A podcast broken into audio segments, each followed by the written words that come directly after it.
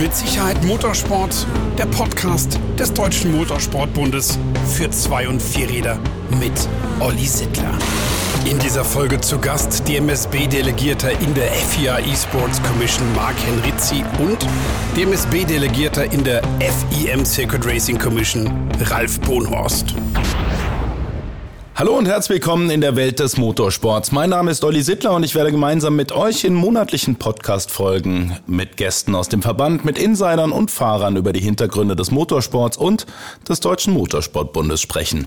Unsere Gäste heute Marc Hennerizzi und Ralf Bohnhorst. Ein gemeinsamer Klassensieg bei den 24 Stunden auf dem Nürburgring und DMSB-Delegierte in den wichtigsten Weltverbänden. Herzlich willkommen euch beiden und natürlich allen vor den Endgeräten. Ja, moin.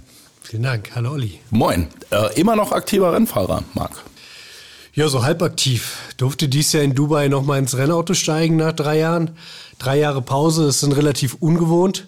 Aber so nach einem 24-Stunden-Rennen hat man dann gemerkt, das geht noch und äh, war dann auch ganz happy. Aber insbesondere der digitale Motorsport hat mich über die letzten drei Jahre äh, zumindest in die, äh, in die Situation äh, verschafft, meine Grundbefriedigung, die ich am Motorsport brauche, doch auch zu Hause äh, bedienen zu können, ja.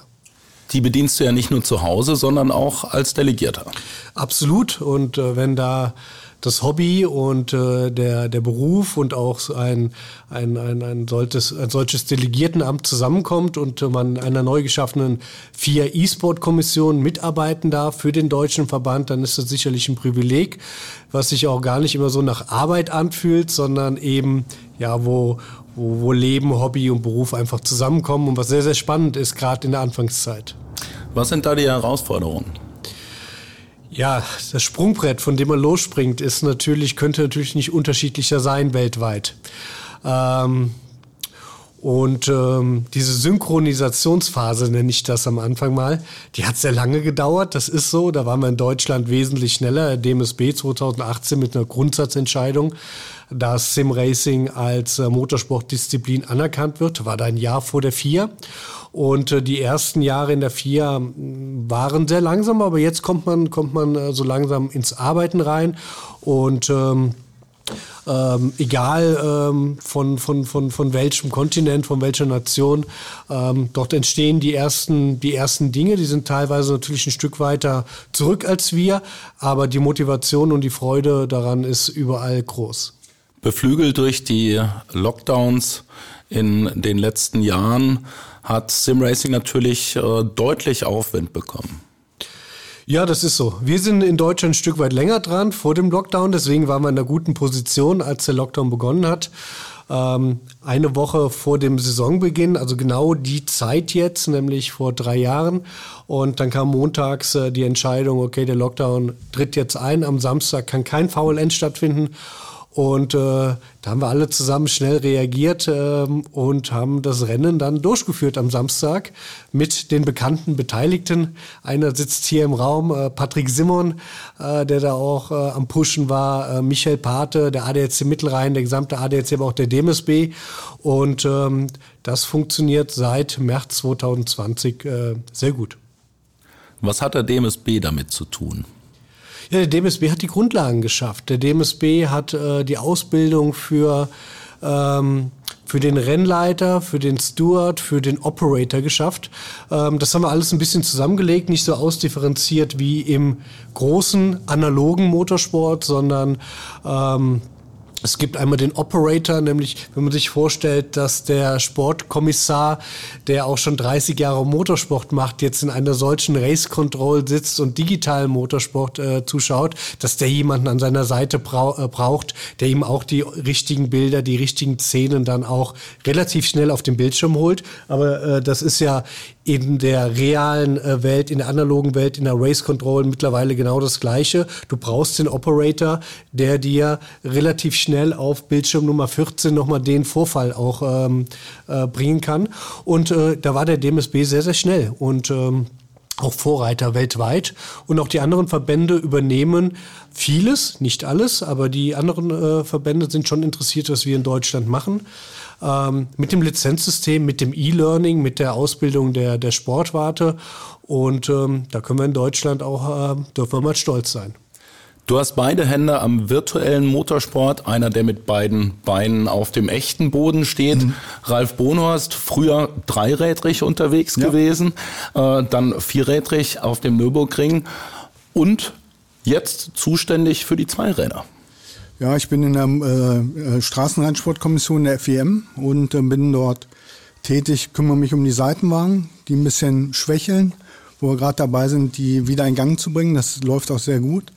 Und äh, ich bin noch Steward bei der MotoGP, was natürlich ein Traumjob ist. Was ist da deine Aufgabe? Wie läuft das Ganze? Ja, ich bin Steward, einer der äh, drei Stewards, die es dort gibt. Der eine ist der Freddy Spencer, der permanenter Steward äh, von der äh, Dorna ist, beziehungsweise von der Irta. Und dann gibt es noch zwei FEM-Leute. Einer davon bin ich und ich, wir rotieren. Wir sind drei, vier Leute, die rotieren übers Jahr. Und wir gucken eben, wenn ein Protest ist, bearbeiten wir den Protest. Und mein Job ist es, wenn dieser Protest, wenn gegen den Protest nochmal ein Protest eingelegt wird, dann komme ich. Dann wird es auch spannend. Auch du bist DMSB-Delegierter bei der FIM ja. in dem Fall. Äh, ihr vertretet die Interessen der deutschen Motorsportler. Inwiefern?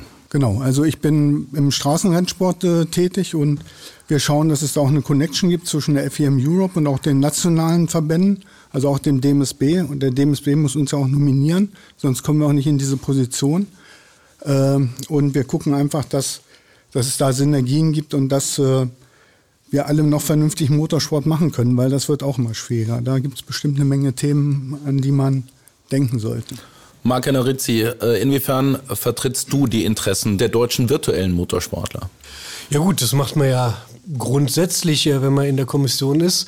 Dieses hässliche Wort des Lobbyisten, ähm, der ist natürlich, äh, da ist natürlich schon ein Stück weit dran, äh, ein Stück weit was dran. Wir wollen ja schon auch die Aktiven, die Akteure und zu den Akteuren gehören ja nicht nur die Aktive, auch weltweit äh, in der FIA repräsentieren.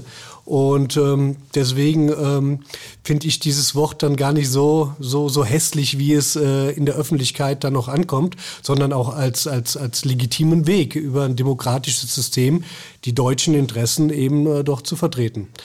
Und ähm, ja, das ist schon spannend auch äh, teilweise, weil die Kulturen natürlich anders sind. Und äh, ja, da setze ich einen Punkt an der Stelle. Mit welchen Aufgaben bist du in deiner Rolle konfrontiert? Ja, in der, in der FIA-Kommission sind natürlich nochmal Arbeitsgruppen gebildet worden.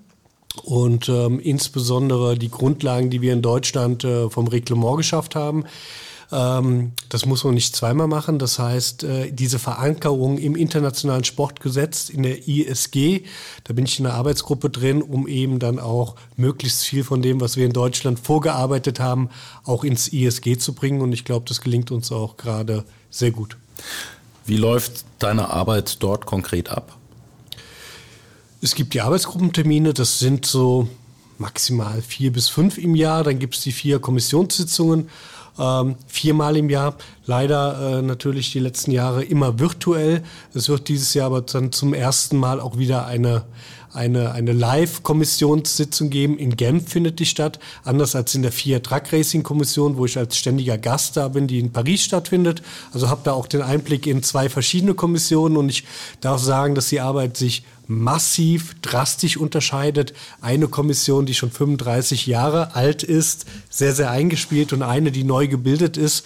Also auch da diesen, diesen Blick zu haben in zwei verschiedene äh, Gremien hinein, ist schon spannend. Wie ist die Rückmeldung? Wie hat sich das Ganze entwickelt in den letzten Jahren? Du sagst, ihr habt 2018 angefangen und es steigert sich. Es steigert sich. Äh, wir sind jetzt aktuell in der Vier dabei, die ersten Pilotprojekte ähm, äh, miteinander zu veranstalten. Das ist dann alles erstmal kontinental aufgeteilt worden. Es finden jetzt die ersten Kontinentalmeisterschaften auch statt. Eine nordeuropäische E-Sport-Meisterschaft wird in diesem Jahr im, im Mai starten. Das sind dann die nordeuropäischen ASNs und Verbände. Ähm, Im Bereich äh, Nahe Osten tut sich auch einiges. Ähm, da sind gerade die Libanesen ähm, tatsächlich sehr, sehr aktiv, aber auch die Ägypter. Also das, was man so gar nicht auf dem Schirm hat. Zwar mit anderen Simulationen, mit Gran Turismo. Wir sind in Deutschland ja doch und Europa stark iRacing und Assetto Corsa äh, geprägt. Aber ähm, die, die Arbeit trägt Früchte und die ersten Kontinentalmeisterschaften entstehen. Ähm, und das Ziel ist natürlich irgendwann dann auch ähm, mit der Erfahrung, auch mit den Fehlern, die jetzt gemacht werden, auch die ersten vier Meisterschaften Europa, vielleicht auch Weltmeisterschaft auch dann zu installieren. Da, daneben ähm, begleiten wir aber auch aus der FIA-Kommission die Themen des ähm, IOC, die ja auch eine E-Sport-Meisterschaft, die jetzt in Singapur auch stattfindet, ähm, beraten auch. Ähm, das Ganze reduziert sich natürlich dann auf E-Sport-Titel, die eigentlich keine klassischen E-Sport-Titel sind. Alle klassischen E-Sport-Titel fallen beim IOC durch Sieb, weil man kann, äh, IOC möchte kein Counter-Strike, keine gewaltverherrlichen äh, äh, Titel dort sehen, sondern klassische Sporttitel. Und dann kommt der Motorsport natürlich zum ersten Mal in die Lage, auch auf einer olympischen Ebene stattzufinden, was ja in der analogen Welt die letzten 120 Jahre nicht stattgefunden hat. Also nicht nur virtuelles Kugelstoßen, sondern wirklich Autorennen fahren. Auch, ja, auch das äh, wird äh, bei den ähm, IOC E-Sport Games dann in Singapur stattfinden, ganz genau. Jetzt zum ersten Mal. Es gab ein Pilotprojekt im Rahmen der Olympischen Spiele in China, aber ähm, das wird dieses Jahr dann offiziell dann auch stattfinden, ganz genau. Ralf, wie schaut deine Arbeit aus, konkret? Ja, die Arbeit ist natürlich etwas anders. Also ich bin für die FEM noch tätig als DMSB Delegierter und bin, wie gesagt, in der äh, äh, Road Racing Commission drin und kümmere mich da um, um das Racing MotoGP als Steward. Das ist so mein, mein Hauptjob da. Bei der Ausbildung Zwei- und Vierrad? Äh, nein, Ausbildung mache ich nur Zweirad. Ich habe zwar alle Lizenzen, Vierrad auch, weil ich finde schon, dass man, dass die eine Seite zur anderen gucken sollte und dass man auch äh, da unter einem Hut was macht. Das ist dann noch der DMSB 2 und 4 Redrich und äh, äh, ja, so ist das. Wo sind da die Gemeinsamkeiten und wo sind die Unterschiede zwischen dem Zwei- und Vierradbereich? Also ein großer Unterschied ist natürlich die Sicherheit. Ne? Du musst ganz einfach sehen, dass wenn beim Zweirad, wenn es da mal rumpelt, tut man sich auch weh. Und da äh, ist wirklich die Sicherheit absolut im Vordergrund. Beim Auto auch keine Frage, aber man versucht immer mehr im Motorradbereich diesen Part Sicherheit zu verbessern und natürlich den Umweltpart auch. Ne?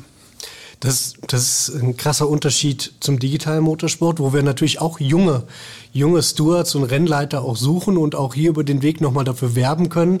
Nämlich, wenn sie die Ausrüstung, die technische Ausrüstung zu Hause haben, dann kann man das relativ entspannt auch dann in seinem Büro, in seinem ähm, Raum dann auch von zu Hause aus machen. Und da mal reinzuschnuppern und dann, wie gesagt, den Perspektivwechsel zu machen, weil das meiste sind ja Simracer, die wir dann haben, die auch mal interessiert sind, äh, die Rolle zu wechseln und als Sportkommissar zu arbeiten. Also da ist die, die Hürde, heute sagt man Barriere, Barrierefreiheit, glaube ich, oder niedrige, niedrige Eintrittsschwellen, die, die ist gegeben, um dann aber auch mal, wenn man da drin ist, ähm, dafür zu werben, das ist dann unsere Aufgabe, auch mal in den analogen Motorsport reinzuschauen. Also über diesen Weg junge Menschen zu begeistern und für uns als Gesamtheit dann auch für den analogen Motorsport zu gewinnen.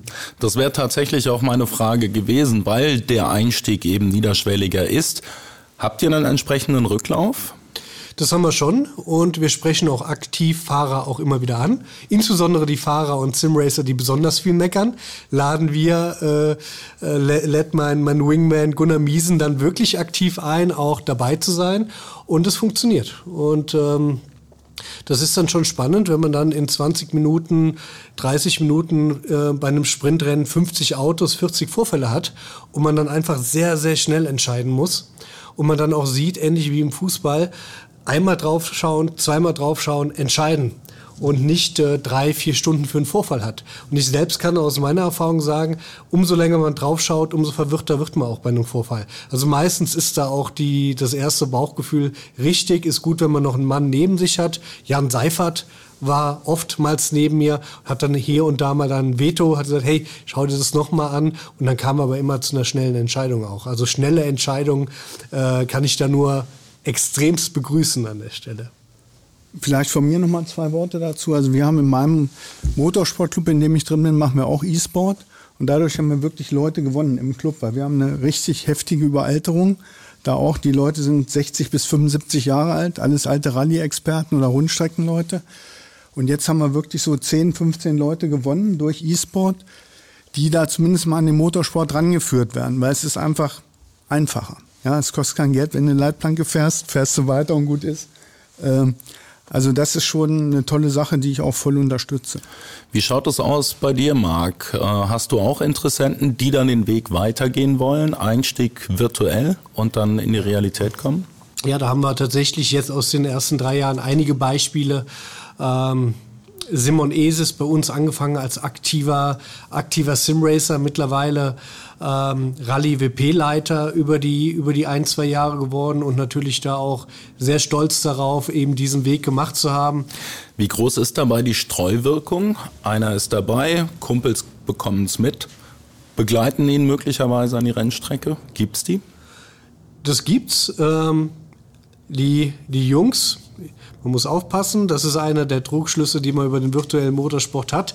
Die Alters, der Altersdurchschnitt ja, da, da schummeln wir schon mal ab und zu. Das ist nicht so jung, wie man sich das vorstellt. Also die Jungs sind dann oftmals 30 plus, ganz easy, auch gerne 40 plus. Aber äh, man ist natürlich oftmals abends zusammen ähm, im Discord, im Teamspeak ähm, das, was früher die Kneipe war, der Stammtisch war, ist heute in den virtuellen Räumen und da wird natürlich dann äh, ähm, schon ähm, sich über den, über den Sport, über sein Hobby ausgetauscht und sowas hat dann schon ganz klar auch eine Strahlwirkung, ja, definitiv. Kann ich jedem nur, nur empfehlen. Probiert es, ihr könnt ganz nach oben kommen. Also MotoGP machen, wenn es geht, man kann da hinkommen, wenn man das will. Wo und wie kann man es probieren? Du musst klein anfangen als äh, am besten als Sportwart an der Rennstrecke, damit du weißt, wo es lang geht. Und dann geht es eben dahin, in die Rennleitung zu gehen, Leiter der Streckensicherung zu machen und da erstmal zu gucken, von der Pike auf, wie funktioniert so eine Veranstaltung und sich dann äh, äh, sozusagen da in diese Szene reinbringen, weil es ist nicht so einfach. Es ist einfach noch ähm, relativ viel von früher noch da, wo so Leute auf ihrem Sitz kleben, die mal sagen müssten, meines Erachtens, rückt mal, wir haben Nachwuchs. Und äh, äh, das ist der Weg. Du musst vom LS über den Rennleiter, Orgaleiter, Steward und dann geht's weiter. Und wenn dann, ich hatte das Glück, dass die FIM jemanden gesucht hat, der die Seitenwagen-Weltmeisterschaft wieder äh, zum Leben erweckt. Das haben wir geschafft und äh, dadurch bin ich da reingekommen. Bin jetzt zehn Jahre schon da und das ist schon ein Traumjob. Und ich hatte natürlich auch, äh, ich war der Mann, der damals den Marquez Rossi-Unfall in Malaysia unterschrieben hat. Das war auch eine extrem heiße Kiste. Kann ja auch mal kurz erzählen, wenn die Zeit da ist. Wir hatten, wir hatten da die beiden Herren in äh, Einzelinterviews und mein zweiter Steward-Kollege, das war damals war die Situation noch etwas anders, der Aufbau des, der Jury, äh, hat dann noch nach einem äh, äh, Interview mit Marquez ein Selfie gemacht und hat es ins Internet gestellt. Der war auch einen Tag später nicht mehr dabei. Ähm, aber das war ein extremst hohes Niveau die waren beide total ruhig, waren Rossi hat gesagt, ich habe es gemacht, ich meine Schuld, können wir die Strafe noch reduzieren? Und es war nicht zu reduzieren, weil er hat den Marquez einfach im Prinzip vom Moped runtergeholt. Und interessant war dann, ich bin dann nachts um eins auf dem Flugplatz, hatte um drei Uhr morgens einen Flug und auf jedem Bildschirm im, im, im äh, Flugplatz war Marquez Rossi. Und da habe ich nur so gedacht, das hast du unterschrieben, jetzt guckst du mal unter den Flieger, ob da nicht eine Bombe klebt. und äh, ich hatte dann auch noch zu dem damaligen äh, FIM-Präsidenten, der Vito Ippolito, rief mich am Dienstag an, wie es mir geht. das war, ich kann mich, kann mich erinnern. Ich ja? saß zu Hause im Wohnzimmer und war am Schreien, am, am Fluchen. Das war unglaublich. Hätte ich gewusst, dass du das warst, Boni, dann wäre ich heute hier. Nein, das war, war, war dramatisch. Hättest du die Bombe dran geklebt? Äh, nicht ganz so krass, aber ich hatte natürlich vollste, wirklich, auch wenn es unfair war, schon volles Verständnis für Valentino. Weil sich in dieser Art und Weise da einzumischen ja. von Marquez. Ja. Ich war zu Hause wirklich auf 220 und war am Schreien, am ja. Fluchen und war, war nicht schön. Schön. Also es war ja, da war es ja auch, da gab es auf den Protest nochmal den Protest drauf. Und äh, Das war eine Situation, wo es spannend wird. Ne? Und, äh, aber ich muss sagen, beide absolut faire Sportsleute, haben sich nicht angeschrien, gar nichts, absolut fair, ruhig und sauber, also so wie es sein muss. Und das äh, macht auch den MotoGP-Sport aus. Ne? Sind das Einzelbefragungen, die ihr danach macht oder ja. setzen die beide im Nein, Raum? Beide nicht, weil das machst du einzeln. Äh, beide macht keinen Sinn. Und wir haben da jetzt auch äh, sehr reduziert, also Fahrer und eine Person vom Team dürfen zu so einem Hearing kommen. Und äh, die können auch jederzeit kommen, also auch wenn irgendwas anderes ist, aber nur zwei Leute, nicht mehr. Ich denke, ihr denkt im Sinne des Sports, ihr entscheidet im Sinne des Sports. Also ich kann ja auch zu 100 Prozent sagen, dass von äh, Dorna, FIM, Örter null Druck auf die Stewards kommt. Null. Also da kommt nicht so, mach mal dies oder das, sondern definitiv null. Danach gibt es sicherlich mal ein Gespräch. Warum hast du das und das so gemacht? Aber es gibt nicht, dass irgendwo wer reinkommt zur Tür und sagt, du musst mal das und das machen. Sowas gibt es ja gerüchteweise auch, aber habe ich noch nicht einmal erlebt. Also das geht absolut sauber und fair ab. Wie ist das im Virtuellen? Also wichtig ist, glaube ich, als Steward, wie auch ein Schiedsrichter, man, man kann manche Situationen so sehen oder so sehen. Es gibt halt Graubereiche. Wichtig ist aber, dass man die Linie durchzieht über ein Jahr.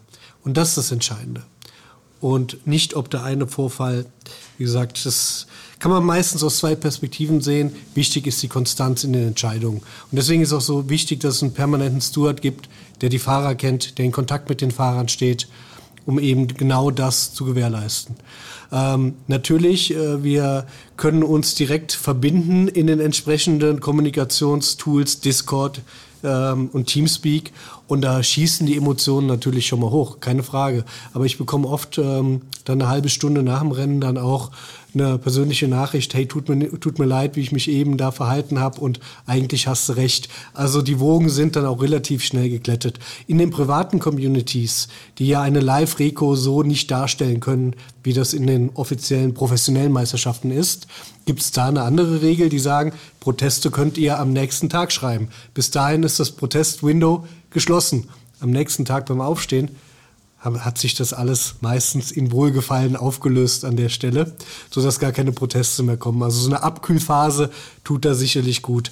Wie läuft deine Arbeit zukünftig ab, in einem, in zwei, in fünf Jahren? Äh, ich hoffe, dass ich noch mal, äh, ich bin jetzt vier Jahre noch mal nominiert. Das heißt, äh, was ich dann danach mache, werde ich sicherlich den Platz räumen, denke ich. Weil ich habe es dann 14, 15 Jahre gemacht. Und wie gesagt, ich stehe keinem Jugendlichen im Weg. Also äh, wir haben auch noch eventuell vor, bei der FIM noch ein bisschen aktiver zu werden. Äh, da würde ich vielleicht lieber in den Teil reinrutschen, als äh, dann als Steward weiterzuarbeiten. Mit Nachwuchsarbeit beim Deutschen Motorsportbund? Auch, ja. Also das mache ich eben, weil wir auf der Rennstrecke schon mal viel machen in Oschersleben. Wir machen wirklich viel. wir haben jetzt gerade die Medical Days gemacht, auch für die Autoseite. Die waren zwei, drei Tage, da haben wir uns die Medical Days gemacht. Und ähm, ich versuche einfach überall junge Leute ranzukriegen, irgendwo irgendwie in den Motorsport wieder reinzukriegen. Ich wünsche dir viel Erfolg. Vielen Dank. Marc, wie ist deine kurz-, mittel- und langfristige Zukunft im virtuellen Bereich und persönlich? Das ist eine gute Frage, weil ähm, der Motorsport, äh, ich glaube, wenn einer wüsste, wie er sich die nächsten zehn Jahre entwickelt, dann äh, könnte, er gut, äh, könnte er gut investieren. Und ähm, deswegen ist die Frage nach meiner persönlichen Zukunft da an der Stelle äh, ganz eng damit verbunden, wie es mit dem Motorsport weitergeht. Ich würde, ich bin in den Motorsport reingeboren worden, in eine Motorsportfamilie, habe nie was anderes gemacht, darf seit paar Jahren die ADC Fähren verantworten. Das macht sehr viel Spaß, aber dennoch ähm, ist Motorsport mein Leben und es wäre auch schön, wenn ich das die nächsten 30 Jahre auch noch, egal in welcher Form auch machen darf und kann, aber da haben wir wirklich was vor uns. Und ähm, auch ein digitaler Motorsport ohne den realen Motorsport als Vorbild ist für mich zwar vorstellbar, aber der Reiz ohne, ein, ohne den analogen Motorsport als großer, als, als, als, äh, ja, als, als, als Ziel, ähm, schwierig, ja. Ja, von meiner Seite vielleicht noch das Thema Umwelt. Also wir nehmen es wirklich ernst. E-Fuels. Das ist absolut, da, da sind wir im Motorsport die Vorreiter. In einem Automobil im GT Masters Bereich gefahren. MotoGP fährt ab nächstes Jahr ab 24 zu 100 Prozent Renewable äh, E-Fuels und äh, ich denke mal, das ist der richtige Weg und das müssen wir auch verkaufen. Dann sind wir auch mit dem Motorsport wieder ein bisschen weiter. Marc, ich kann dich sehr beruhigen. Im Hause des Deutschen Motorsportbundes wird seit den 80ern wirklich genau und hart an diesem Thema gearbeitet und es ist in guten Händen. Mehr dazu in einer anderen Podcast-Folge. Herzlichen Dank euch beiden für euren Besuch. Marc Hennerizzi, Ralf Brunhorst. Toll, dass ihr uns Einblicke gewährt habt in eure Aufgaben, in eure Arbeit. Und äh, ja, dann bedanke ich mich fürs Herkommen. Schön, dass ihr dabei wart und ich hoffe, euch hat es genauso viel Spaß gemacht wie mir und euch da draußen natürlich auch. Danke, Olli. Ja, ich hoffe, wir kriegen ein paar neue Leute. Vielen Dank. Das hoffe ich auch. Ja. Drückt die Daumen. Ja. Habt ihr Lust auf Motorsport bekommen? Auf dmsb.de gibt es alle Informationen, auch zu den Themen dieser Sendung. Oder ihr klickt euch unter dmsb-academy.de zu den Angaben zu Sportwartefunktionen, Voraussetzungen und Termine zur Aus- und Fortbildung. Wollt ihr immer auf dem Laufenden sein? Die DMSB-App liefert die aktuellen Infos und ihr könnt den Newsletter abonnieren oder uns auf Instagram, Facebook, YouTube und LinkedIn folgen.